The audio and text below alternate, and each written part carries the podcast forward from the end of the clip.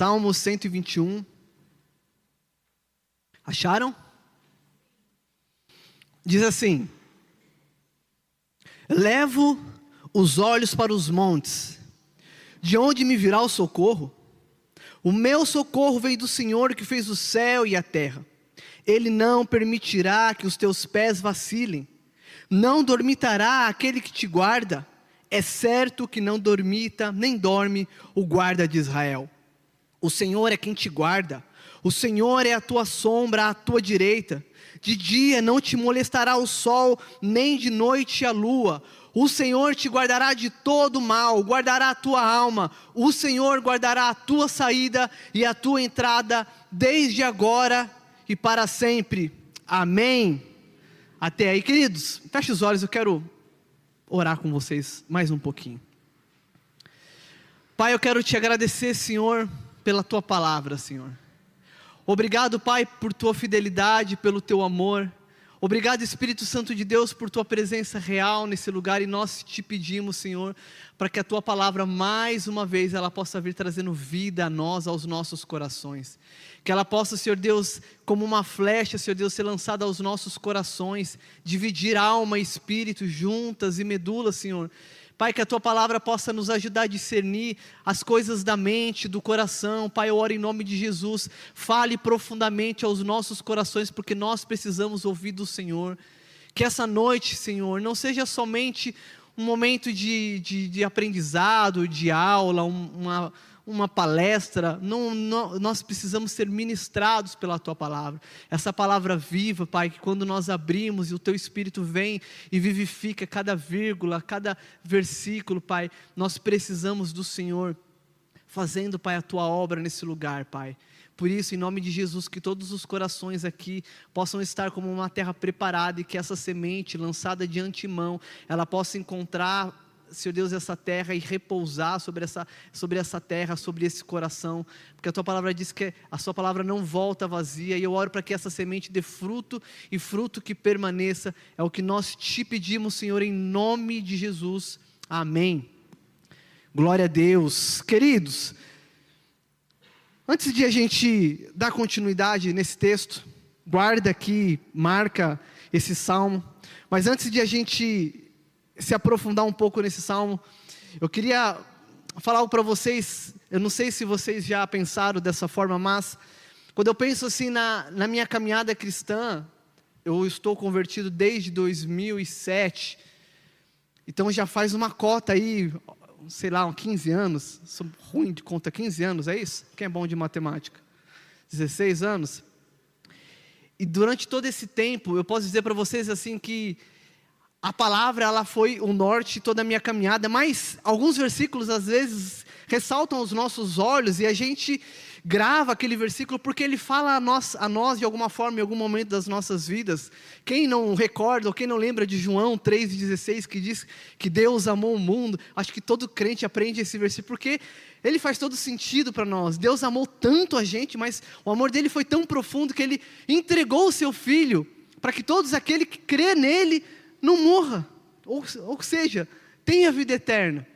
Mas eu posso dizer que, diante de tantos versículos da Bíblia, há um versículo que, quando eu me deparei com esse versículo, ele, ele me transformou. E talvez seja um versículo simples, que passa despercebido para alguns, mas está lá em Salmos 37, versículo 5, que fala: Entrega teu caminho ao Senhor, confia nele e o mais ele fará. Eu lembro que o dia que o Espírito Santo falou a mim, falou comigo, através desse Espírito Santo usando uma pessoa, usando a vida do meu pai. Eu lembro exatamente que eu falei, pai, eu preciso de uma palavra, porque eu estava, eu estava acabado emocionalmente falando, e eu liguei para ele no dia do aniversário dele para dar os parabéns. Ele nem sabia que eu estava indo numa igreja e ele já estava evangelizando há muito tempo. Meus pais eram separados, e ali eu lembro que eu liguei para ele para dar os parabéns. Eu falei, pai, eu preciso de uma palavra. E eu escutei o barulho das folhas assim. Ele falou assim: Eu tenho uma palavra para você. E aí ele leu o Salmo 37. Ele leu do 3 ao, ao 5 fala, habita na terra e faz o bem, alegra-te no Senhor, Ele satisfará os desejos do teu coração. Aí fala, entrega, no 5, entrega teu caminho ao Senhor, confia nele e o mais Ele fará. Ele fará. Aquela palavra entrou como uma flecha no meu coração, dividiu tudo. Ali foi o meu ponto de colisão. Ali foi o momento que eu precisava tomar uma decisão. Eu preciso tomar uma decisão. Eu preciso tomar uma decisão em entregar a minha vida ou continuar do jeito que está.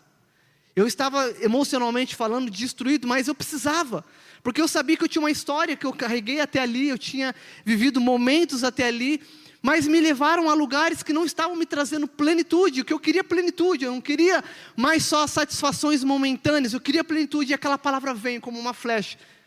E ela falou: entrega, confia, e o mais ele vai fazer.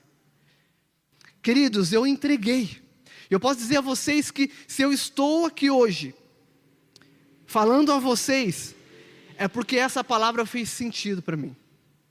Eu entendi que confiança, ela é a ação prática da fé. Sei lá, se você pudesse conjugar fé, seria confiança. É a forma prática que você tem de viver a fé. Baseado no que? No entendimento de quem Jesus é. Então você entendeu quem Cristo é, e por entender quem Ele é, o que Ele fez, você confia.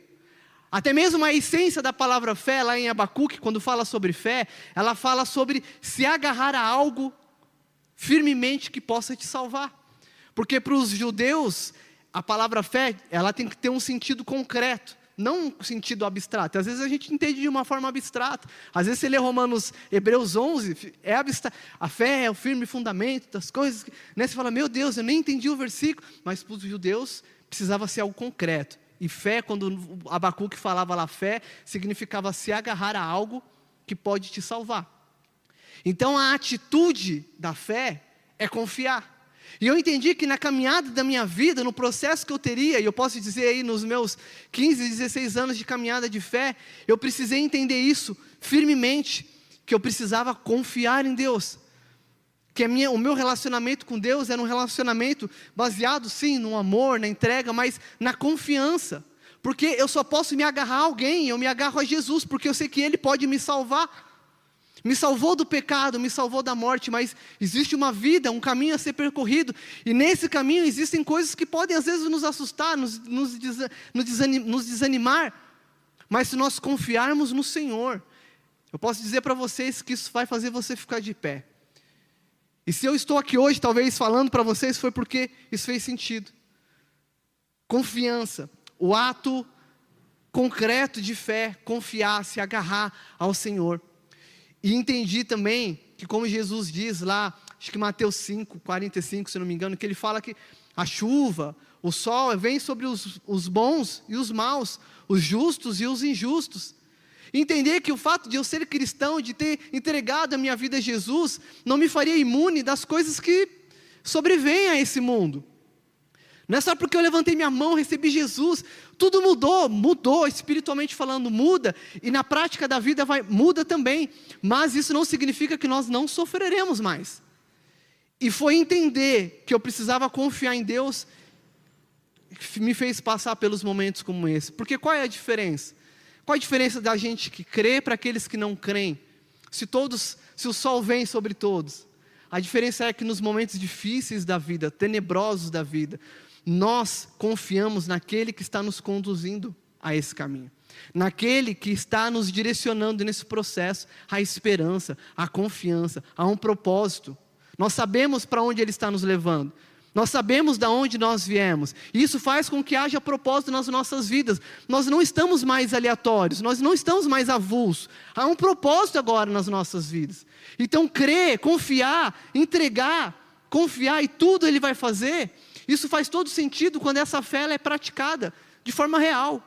Quando eu precisar confiar, eu preciso confiar. Eu não vou fazer do meu jeito, eu não vou fazer da forma que eu acho que eu tenho que fazer. Por quê? Porque eu sei quem está me conduzindo. Eu sei que nesse caminho que a gente chama de vida, nessa jornada, existe alguém que nos conduz nesse caminho, nesse processo. E eu só confio porque eu conheço, porque eu sei quem Ele é, eu sei quem é o condutor desse caminho. Enquanto eu, eu pensava nessa palavra, o Senhor me fez lembrar de, de algo assim que foi muito legal, porque fazia tempo que eu não pensava, na verdade, fazia muito tempo que eu não lembrava disso. Quando eu era mais novo, quando eu era criança, na verdade, eu morei numa, numa ilha em Santa Catarina chamada São Francisco do Sul. Não sei se alguém aqui conhece. É uma ilha histórica, uma ilha pequena, não tem tantos habitantes assim. E eu lembro que é, a minha infância foi ali naquele lugar, ótimas lembranças do lugar, das pessoas. Foi, foi onde eu pude brincar descalço, correr na rua, jogar bola na rua, pegar bicho de pé, nadar em rio. Foi uma infância muito legal, muito bacana, assim. Mas eu lembro assim de algo que me marcou e, eu, quando o Senhor trouxe isso à minha lembrança, eu sabia que Ele estava querendo falar algo ao meu coração. Eu queria compartilhar com vocês essa lembrança. Eu lembro que às vezes eu estava brincando em casa. Eu gostava de brincar sozinho também. Eu, eu me divertia de qualquer forma. Eu lembro que eu estava brincando, às vezes do nada, o meu pai chegava com aquela velha é, bicicleta dele, uma, uma barra forte. Quem, quem lembra dessa? Uma barra forte azul, calói eu lembro que ele encostava a bicicleta assim, ele falava assim: sobe aí, vem com o pai. Cara, e às vezes eu estava brincando, às vezes eu estava jogando bola na rua, às vezes eu estava me divertindo com alguma coisa. Eu não pensava duas vezes. Eu falava: meu pai me fez um convite. Eu preciso pular nessa garupa e ir. Para onde? Não faço a mínima ideia, mas eu ia, porque eu sabia quem é que estava me conduzindo. Eu sabia que meu pai estava na direção daquela bicicleta. Eu lembro que às vezes ele me pegava e provavelmente minha mãe já sabia, né? Eu, ele devia ter falado, ó, oh, vou pegar o, o, o Kleber, né? Meu nome é Kleber, prazer, para quem não sabe. Assim meus pais me chamam. Theo é apelido de infância, abrindo um parênteses aqui. Minha avó deu esse apelido e todo mundo me chama de Theo. Tetel era Tetel, na verdade. A galera do skate só me chama de Tetel. Se você for na pista falar do Tetel, eles vão saber que sou eu. Voltando aqui agora. Provavelmente ele falava assim: Ó, oh, vou pegar o Kleber, vou dar uma saída tal. E eu lembro que eu subia naquela bicicleta na garupa, abraçava meu pai ali, ele pedalava e ia embora. E nessa, e nessa, nessa ilha, a gente não morava tipo na beira da praia. Né? A gente morava mais para o centro da ilha, assim. Eu lembro que muitas das vezes essa, essa viagem que ele fazia comigo, ele me pegava e levava para a praia, para a praia da Enseada, que era uma praia famosa que, tinha, que tem ali na ilha. E era mais ou menos um percurso de uns 10 quilômetros. E ele ia de bicicleta ali ou na garupa. E era incrível que às vezes eu chegava lá na praia, eu descia na areia, né? Ficava descalço, brincando. Às vezes à noite ele fazia isso. E ele ia com uma tarrafa. Alguém sabe o que é uma tarrafa? Alguém sabe o que é uma tarrafa? Levanta a mão. Tarrafa é uma. Sabe aquela rede de pescador que eles jogam assim e abre? Já, isso é uma tarrafa. Ele pegava aquela tarrafa dele e ia para a beira da praia lá, ficava jogando assim. Pegava nada. Só pegava água viva só, que tinha que devolver para o mar, quando dava para devolver, né? E muitas das vezes, se não todas, eu acho, a gente voltava sem nada. Intenção, eu, eu percebo agora, refletindo, que a intenção do meu pai não era pescar, porque meu pai não era pescador. Né? Era o hobby dele. Às vezes ele tinha uma tarrafa, ele queria lá treinar, dar um rolê com o filho, eu não sei.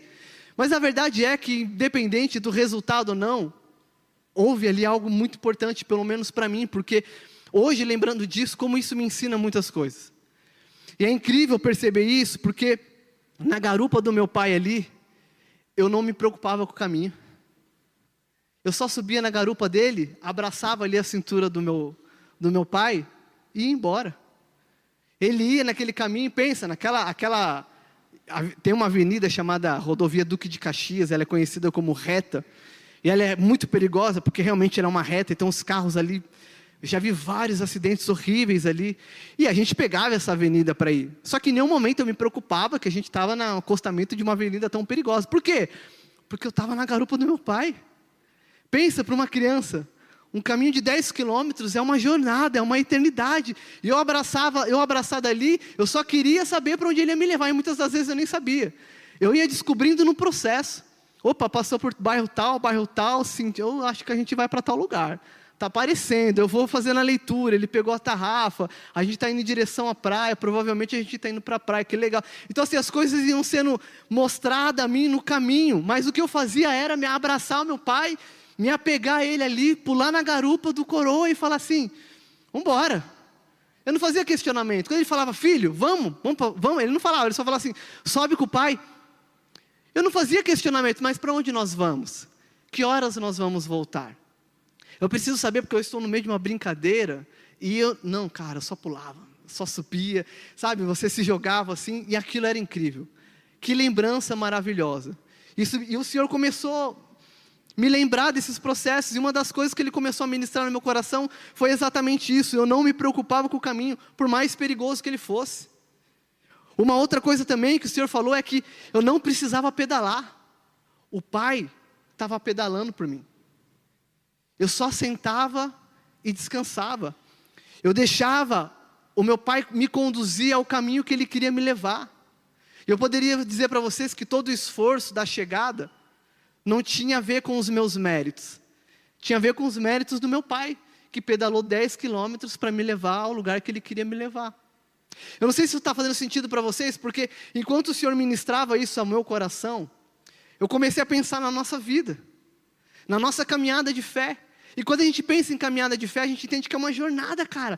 É um caminho longo. O meu vozinho, para a glória de Deus, ele tem 96 anos. Pensa nessa jornada. Ele é nordestino, veio do Ceará, e ele fala assim que a música da vida dele é uma música do Gonzaguinha que fala que assim que minha vida é andar por esse país. É, eu não vou cantar o resto porque eu também não lembro, mas você sabe qual música que eu estou falando. Para ver se um dia descanso feliz.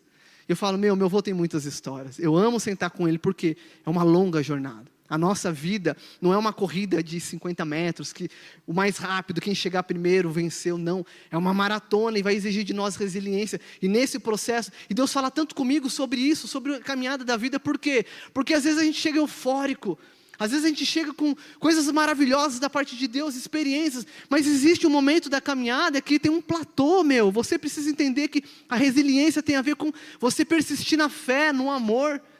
E confiar no Senhor é entender que nos momentos difíceis, nos momentos que parece que Deus não está falando nada, Ele está te conduzindo a um caminho.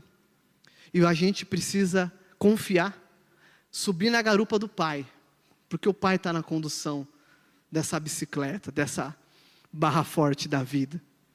E o que o Senhor me ministrou é que não havia esforço da minha parte. Eu só sentava e deixava Ele me conduzir. E confiar em Deus é exatamente isso. Confiar é descansar no Senhor. Confiar é entender que o Senhor está nos conduzindo a um lugar, a um caminho, a um grande dia. E até lá não há esforço da nossa parte, todo mérito foi feito por Jesus. Nós cantamos aqui uma canção falando sobre a, a, o amor, a linha do amor que uniu. Fala ali, ali está falando de Romanos, 8, de Romanos 5 que agora que temos paz com Deus, por quê? Porque o pecado houve um abismo, mas Deus enviou seu Filho para nos reconciliar com o Pai. Jesus pavimentou a estrada que nós chamamos de vida. Então, no que diz respeito a esforço, não há. Jesus fez todo o esforço na cruz. O que Ele espera de nós é confiança. O que Ele espera de nós é fé. É esperar, é aguardar, é se agarrar, é subir na garupa e deixar Ele nos conduzir. E uma outra coisa também que o Senhor me ministrou, que no processo, no caminho, eu aprendi a curtir e a desfrutar do caminho. Imagina, 10 quilômetros para uma criança, meu, é um rolezão. Eu lembro que eu abraçava na cintura do meu pai e ele ia pedalando. No final da tarde, eu, eu ia reparando nas casas. Aquelas casas do sul, de madeira, muro baixo, tudo gramado. Eu falava, cara, que legal, nossa, o nome daquela vendinha, o nome do colégio. Eu ia passando, eu ia decorando as coisas, por quê? Porque eu ia aproveitando o caminho, eu ia desfrutando do processo. O Senhor nos chama a desfrutar do processo enquanto nós estamos caminhando. Mas para isso nós precisamos confiar. Para isso nós precisamos nos agarrar. E por que que eu confiava? Porque eu sabia que quem estava na condução daquela bicicleta era meu pai. Gente, é incrível isso. Eu estou podendo provar agora dessa parada da paternidade. Ainda não tenho essas experiências que talvez meu pai tenha tido comigo. Mas como é legal, como é, é, é, é incrível a sua visão paterna da, das coisas. E você olhar que, que como uma criança dá a vida dela por você. Cara, eu tenho certeza que se um pai pegar um filho e falar que ó, sobe ali e ele falar se joga, o filho vai se jogar, mas assim, ó, não pensa duas vezes. Sabe por quê? Porque sabe que é o Pai que está ali. Por que, que eu confiava? Por que, que eu descansava no caminho? Por que, que eu não ficava preocupado que horas que eu vou chegar? Para onde ele vai me levar? Que caminho ele vai fazer? Essa estrada é perigosa. Porque era meu pai que estava conduzindo. Não importa o que estava acontecendo, eu estava com ele. E estando com ele, eu estou em paz. Sabe aqueles discípulos no barco balançando para lá e para cá, desesperados, sabe? Quando eles lembram que Jesus está no barco, Jesus vai e acalma a tempestade. Meu irmão, se Jesus está no barco da sua vida, a única coisa que eu aconselho vocês, que a palavra aconselha, que o próprio Jesus fala é: não desfaleça, não pule do barco. Fique no barco, porque se Jesus está no barco, é o lugar mais seguro que tem.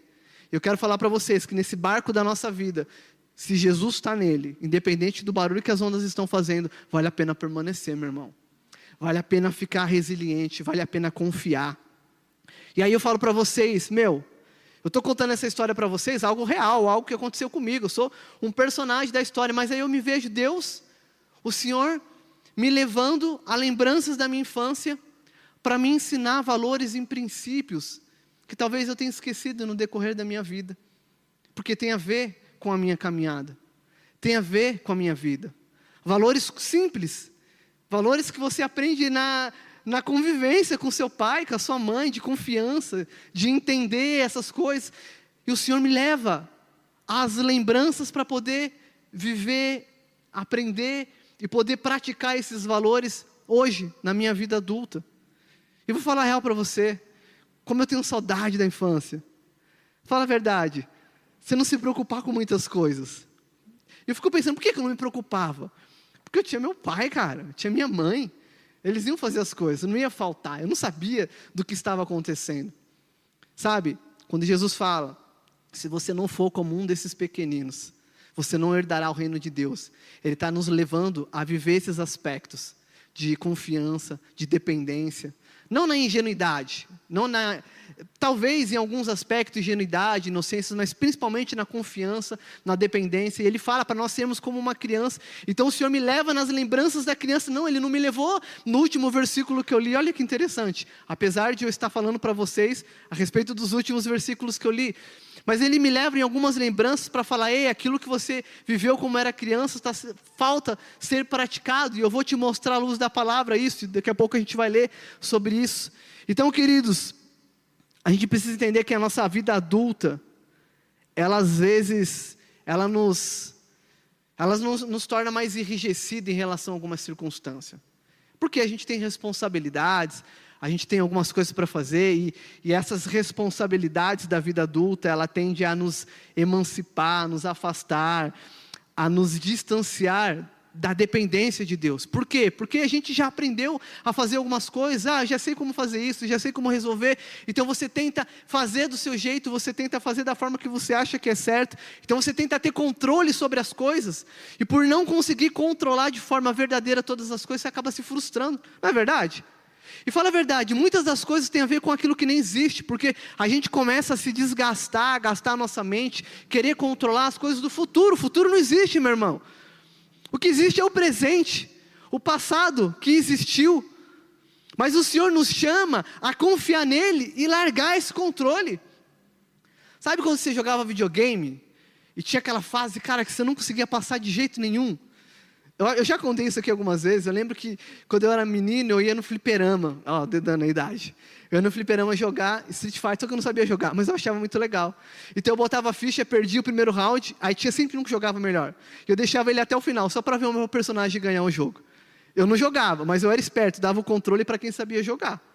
E o que eu estou falando, o que, que é? O nosso problema de adulto é que a gente quer controlar tudo, todas as coisas. Eu quero falar para você, meu irmão, nós não temos controle sobre tudo.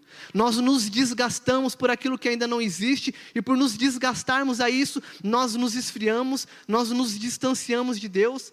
A frieza entra no nosso coração por causa da frustração, e por causa dessa frustração, muitos de nós acabam se apostatando da fé, porque nos frustramos com aquilo que nós projetamos para Deus, e às vezes nem Deus falou aquilo, mas nós criamos uma expectativa, e por a expectativa não ter sido cumprida, nós nos frustramos, porque a gente está olhando lá para o futuro. Aí sabe o que Jesus fala para nós a respeito de momentos como esse? Lá em Mateus 6 ele vai falar assim: ó, vocês estão muito ansiosos, filhos com aquilo que vocês vão comer, com aquilo que vocês vão beber. Eu não vou falar sobre ansiedade, mas ele fala assim lá no finalzinho, ó, basta cada dia as suas próprias dificuldades. O amanhã pertence a Deus. Eu estou lá no futuro. É como se Jesus estivesse falando assim, ó, o Pai está lá no futuro. O Pai está no passado, no presente, no futuro. Você está se desgastando por algo que nem existe. Você não pode acrescentar um, um, um centímetro na sua vida. Você não pode acrescentar um dia. Você não sabe. Você está se preocupando com o que não existe. Ele fala assim: Acalma seu coração. Não se preocupa com essas coisas não. Busque o reino de Deus, a sua justiça, que as outras coisas lhe serão acrescentadas. Então, muitos de nós nessa vida adulta, Nós queremos controlar aquilo que nós não podemos controlar. E eu não estou falando contra a gente se planejar. Não. Paulo vai falar: aquele que semeia vai colher. Se você semear coisa boa, você vai colher coisa boa. Se você semear coisa ruim, você vai colher coisa ruim. Mas mesmo semeando, não está nos nossos controles fazer com que a semente dê fruto. Provérbios vai falar que nós fazemos os nossos planos, mas a palavra final vem do Senhor. É Ele que determina. Então, queridos, o que eu estou querendo dizer é que na nossa vida adulta, na nossa vida de responsabilidades, eu sei que tem adolescentes aqui, crianças, isso serve para todos nós, porque de alguma forma todos nós temos algum tipo de responsabilidade e muitas das vezes nós tendemos a ter controle sobre todas as coisas e esse controle nos afasta de Deus, porque se houver a frustração, nós vamos colocar a culpa em Deus. Faz sentido isso para vocês? Mas o Senhor nos chama a entregar esse controle da, nas mãos dele, deixar ele conduzir esse processo. Nós precisamos deixar o Senhor pedalar por nós. Nós precisamos deixar o Senhor nos levar aonde Ele quer que a gente vá. E enquanto nós estamos indo, nós precisamos desfrutar do caminho, viver o presente, viver o hoje. Basta cada dia as suas dificuldades, o amanhã pertence a Ele. Muitos de nós estamos parando naquilo que não existe, desistindo da nossa caminhada, porque criamos expectativas que Deus não prometeu para nós. Há uma caminhada a ser percorrida. E nós não podemos gastar esforço naquilo que não existe, que não cabe a nós. A única coisa que Deus quer, entrega o seu caminho. Confia em mim e o mais eu vou fazer. Nós precisamos ter essa convicção de que quando nós entregamos o nosso, o nosso caminho ao Senhor, nós estamos caminhando em um lugar seguro. E eu queria que vocês abrissem comigo lá em Salmo 121. Volte lá em Salmo 121. Hoje já está aberto, né? Acharam? Eu, eu não vou ler tudo novamente, eu vou ler aos pouquinhos, mas só para a gente entender. A partir do Salmo 120 até o Salmo 134, mais ou menos, são salmos que nós chamamos de salmos de escada, salmos de degrau, salmos de romagem que fala. Talvez no título da sua Bíblia aí esteja ali cântico de romagem ou algo do tipo. O que, que isso significa? Durante três vezes ao ano, o povo de Israel, eles se reuniam em Jerusalém. Então, ali na festa de, da Páscoa, Pentecostes e Tabernáculo, o povo espalhado por todo Israel, eles se juntavam e faziam ali uma romaria, uma peregrinação até a Cidade Santa, porque era a cidade onde Deus tinha dado a ordem de adoração. Então, aquele povo, eles se juntavam e no caminho, no processo que eles tinham, Pensa comigo, vê se faz sentido isso para vocês. Enquanto o povo percorria um caminho até a terra prometida chamada Jerusalém, eles iam entoando esses cânticos. Então são cânticos que falam fala coisas a respeito da caminhada que eles faziam. E esses cânticos, eles se aplicam perfeitamente a mim e a você como cristão hoje, por quê? Porque como Pedro vai dizer, nós somos peregrinos nesse mundo. Paulo vai dizer que a nossa pátria não está nesse mundo, está no céu, ou seja, nós estamos caminhando de volta para o nosso lar celestial, que a Bíblia vai falar de chamar de Nova Jerusalém. Então, se nós pegarmos esses versículos, se nós pegarmos esses capítulos do 120 até o 130, 134 mais ou menos, a gente vai ver que esses salmos falam a respeito da nossa caminhada, da nossa jornada. E aí no Salmo 121, versículo 1, eles diziam assim, e é interessante que a tradição vai dizer que o líder do pelotão, ele gritava lá na frente: Eleva os meus olhos para os montes, de onde me virá o socorro? E a peregrinação gritava: O meu socorro vem do Senhor, que fez o céu e a terra. Queridos, olha que incrível. Os montes, para aquele povo, para aquela, aquela galera, significava proteção. Eles estavam caminhando pelo deserto. E pelo deserto eles passavam por lugares áridos, por lugares montanhosos, por lugares rochosos, é, lugares irregular, é, irregulares, assim, eram lugares assim que não era propício para uma caminhada, mas havia ali um chamamento de Deus para que eles adorassem na, em Jerusalém, a chamada Terra Santa. Então, em obediência, pelo menos três vezes ao ano, através dessas festas, eles faziam essa peregrinação. E a tradição vai dizer que quando eles estavam chegando perto de Jerusalém, eles começavam a avistar Jerusalém, e eles viam ali aqueles montes, e o que, que aqueles montes significavam Monte Sião, aqueles montes que rodeavam ali Jerusalém, significava o quê? Significava no, no sentido do quê? Aqueles montes eles tinham um, um sentido de proteção. É como se fosse uma muralha natural. Então, para o povo, para a cidade, os montes protegiam. Era uma forma natural de proteção, além das muralhas que existiam em, em Jerusalém. Mas o monte de Sião, aqueles montes que, que tinham ali, eles eram, eles eram tidos como um, um, é, um lugar de proteção. E o texto vai dizer que eles olham para esses montes e eles falam: Elevo meus olhos para os montes, de onde me virá o socorro? A resposta daquelas pessoas é: O meu socorro vem do Senhor, que fez os céus e a terra.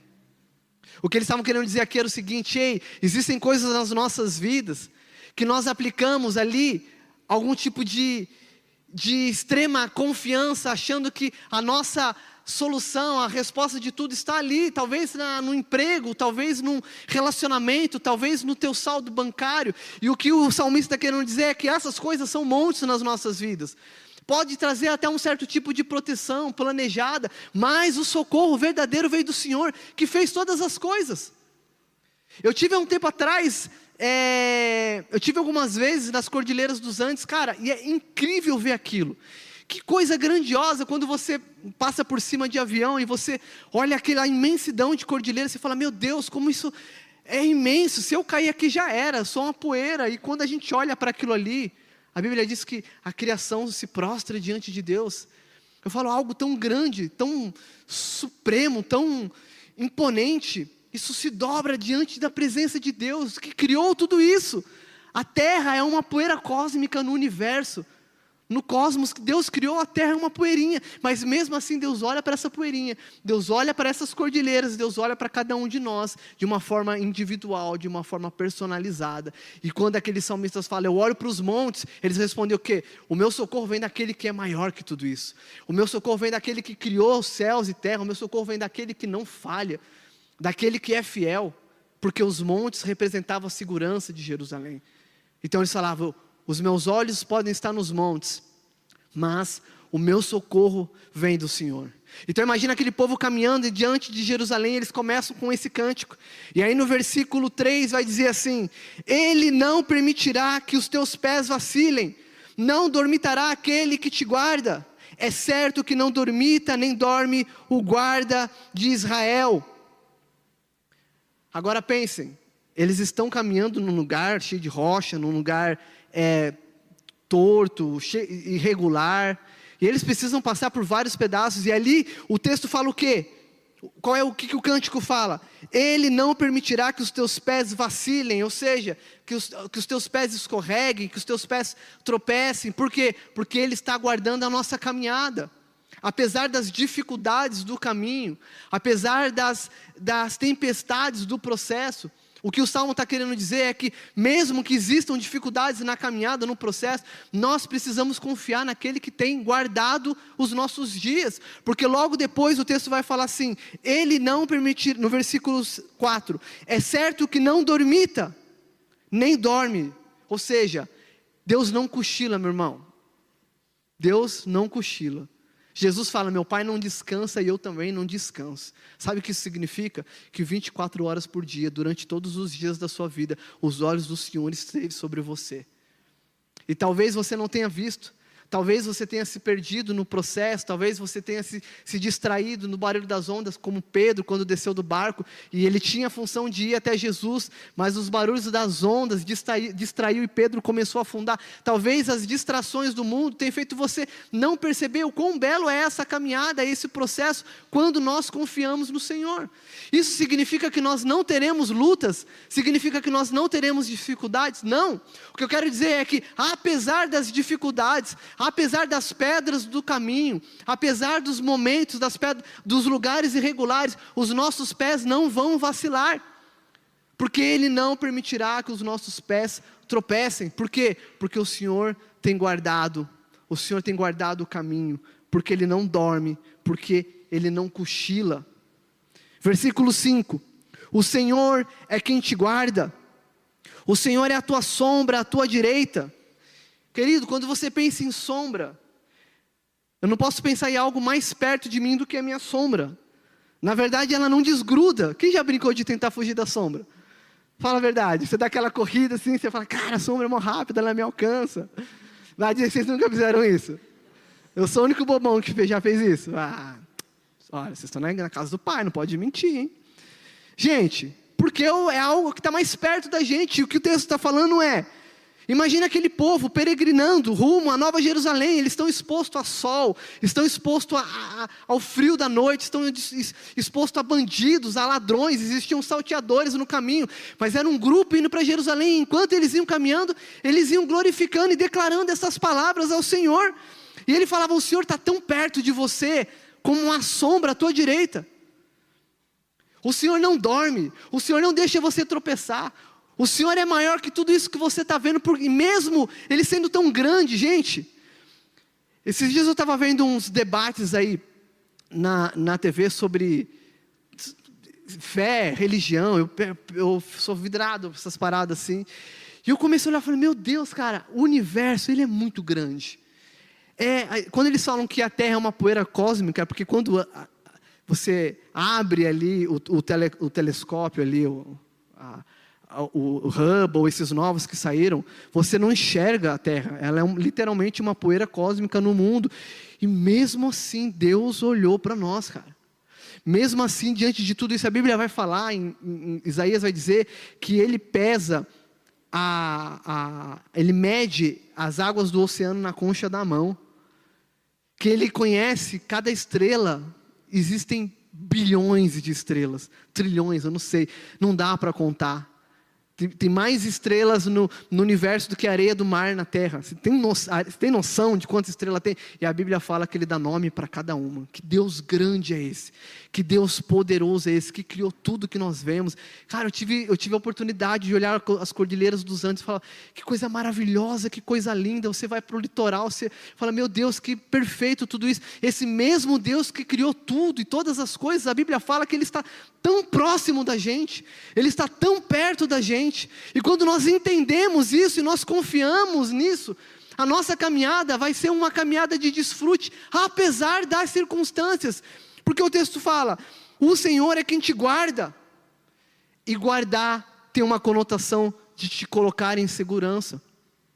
E estar em segurança é estar naquela zona de confiança. E se o Senhor te guarda, o Senhor te coloca num lugar de confiança. E aí a gente volta lá naquele versículo lá que eu disse: entrega o teu caminho ao Senhor, confia. Ele vai fazer o resto, meu irmão. Minha irmã, Deus vai fazer. Ele não falha. A Bíblia fala que na plenitude do tempo ele enviou o seu filho, nascido de mulher, nascido sob a lei. Talvez para os judeus da época eles estavam: Meu Deus, Deus está atrasado, 400 anos sem Deus falar com o seu povo. Não aparece um profeta, se levanta. Há um período entre o Velho Testamento e o Novo Testamento, que eles chamam esse período de silêncio ali, que Deus não falou com o seu povo. Ele volta a falar ali com João Batista. Talvez para o povo falar: Meu Deus, está atrasado, mas a Bíblia diz que na plenitude do tempo. E se a gente for para olhar para ver de forma é, cultural, é, geográfica, fazia todo sentido Jesus voltar naquela época, por causa da expansão do Evangelho. Ele não falha, meu irmão. Ele não falha, ele não está atrasado. O que eu quero dizer para você é que ele está tão perto de você, assim como essa sombra que te persegue todos os dias.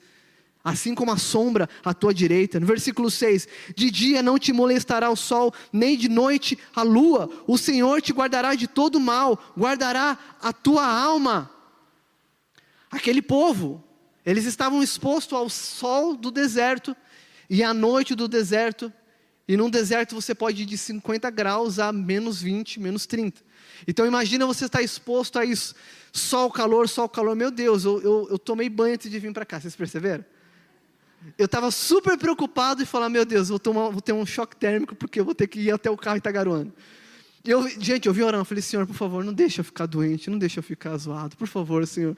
Esses irmãos aqui, acho que faltou aplicar um pouquinho mais da palavra que eu estou falando para vocês. Esses irmãos aqui, eles ficavam expostos a sol de 50, menos 20, menos 30 graus. E o texto fala que o Senhor guarda, livra eles do sol do meio-dia. Livra eles dessa noite fria. O Senhor guarda e nos livra dessas tempestades, dessas inconstâncias que a vida apresenta para mim e para você, meu irmão. Talvez essa inconstância na sua vida seja a perda de um, a emprego, seja um relacionamento rompido, seja uma morte, seja o luto.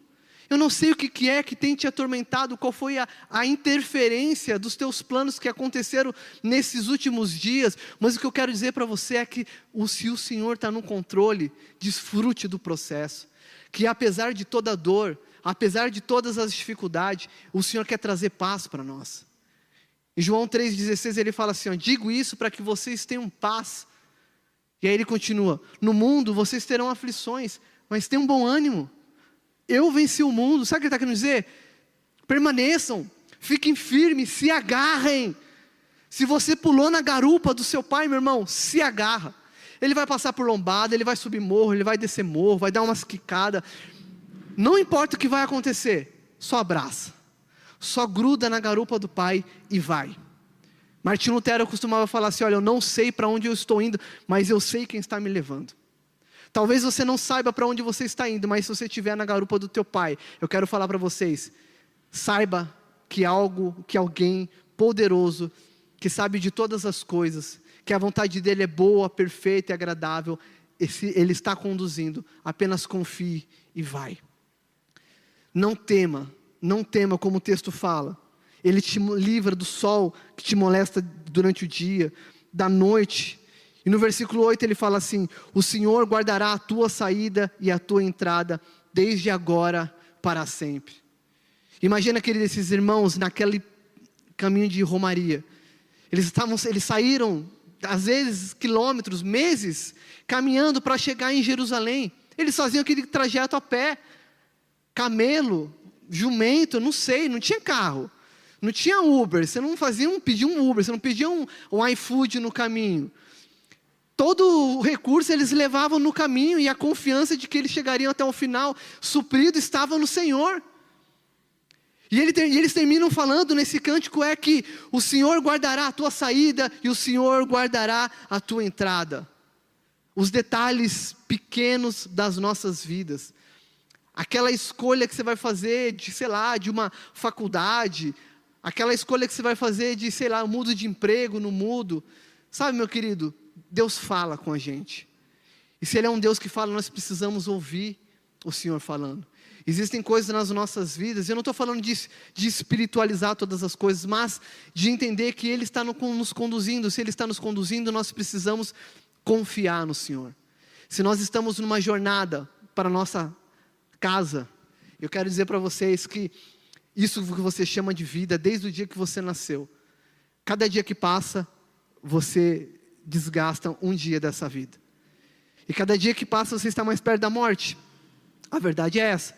Hoje eu estou, é até uma conta lógica, hoje eu estou mais perto da morte do que ontem. A questão é que eu não sei quando que será.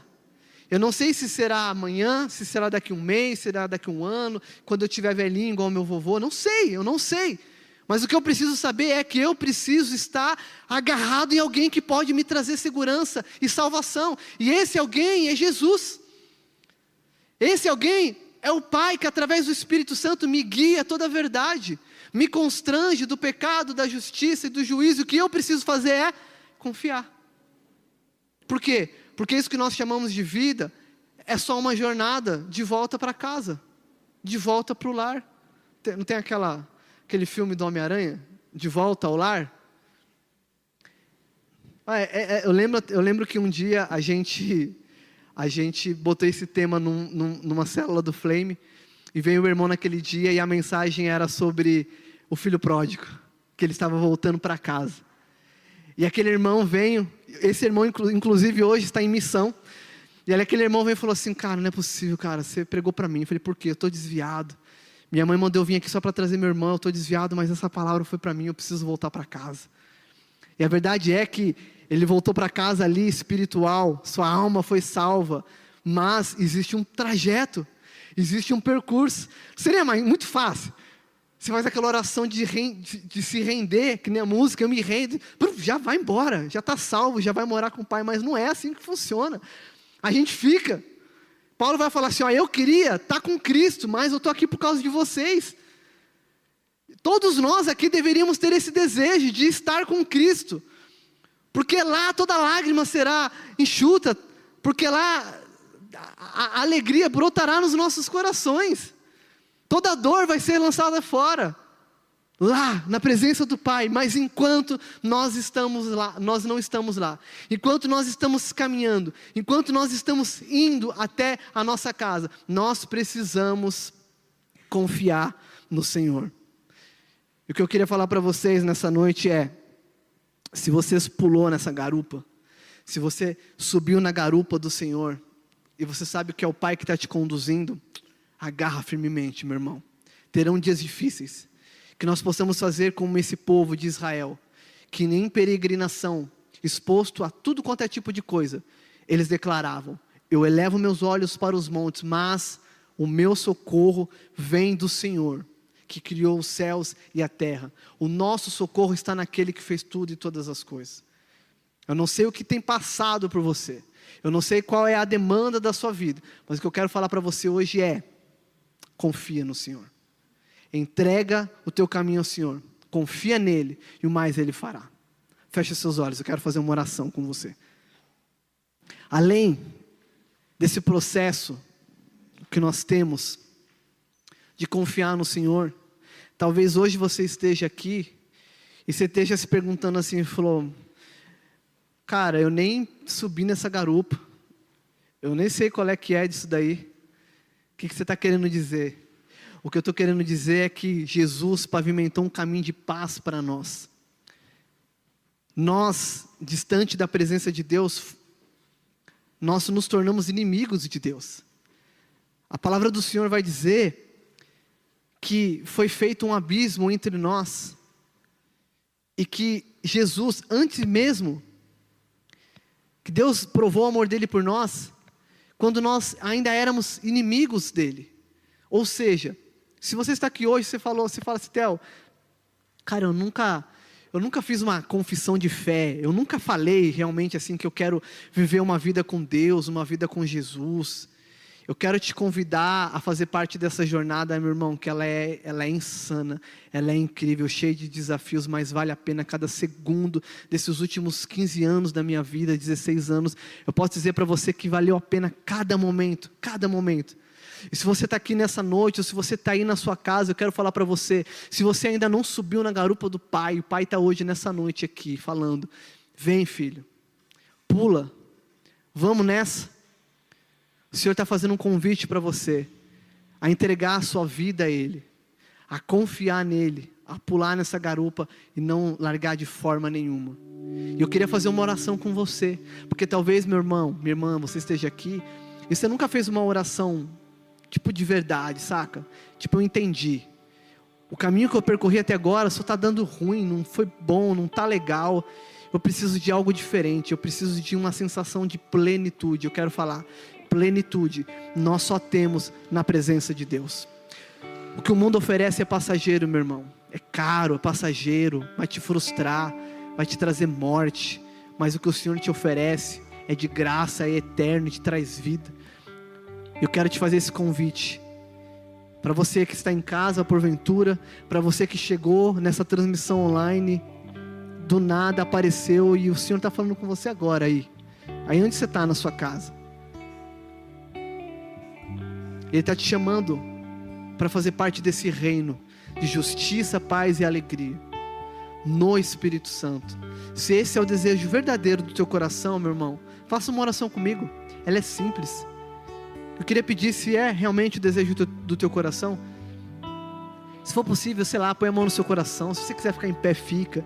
Se você quiser levantar sua mão, levanta. Se você quiser ver aqui, eu quero que você tenha liberdade para que você possa fazer isso de forma verdadeira, genuína. Mas repete essa oração comigo. Eu vou até pedir para que toda igreja repita isso comigo. E eu quero que você faça isso mais profundamente no seu coração. E repita comigo assim: Bondoso Deus Nessa noite, eu descobri que nessa caminhada, nada deu certo, porque eu estou distante do Senhor. E por mais que algumas coisas aparentam sucesso, distante do Senhor, o que eu ganho é a morte. E nessa noite, eu quero subir nessa garupa, reconhecendo Jesus como meu Senhor, como meu Salvador, declarando que eu sou um pecador e preciso ser salvo, e é através de Jesus, do sacrifício na cruz, onde Ele pagou todos os meus pecados, que eu entrego a minha vida ao Senhor e, e Rei da minha vida. Eu te peço, Pai, me conduza por esse caminho, me ajuda e que o Teu Santo Espírito tenha liberdade para me direcionar nessa jornada que eu chamo de vida. Em nome de Jesus. Amém.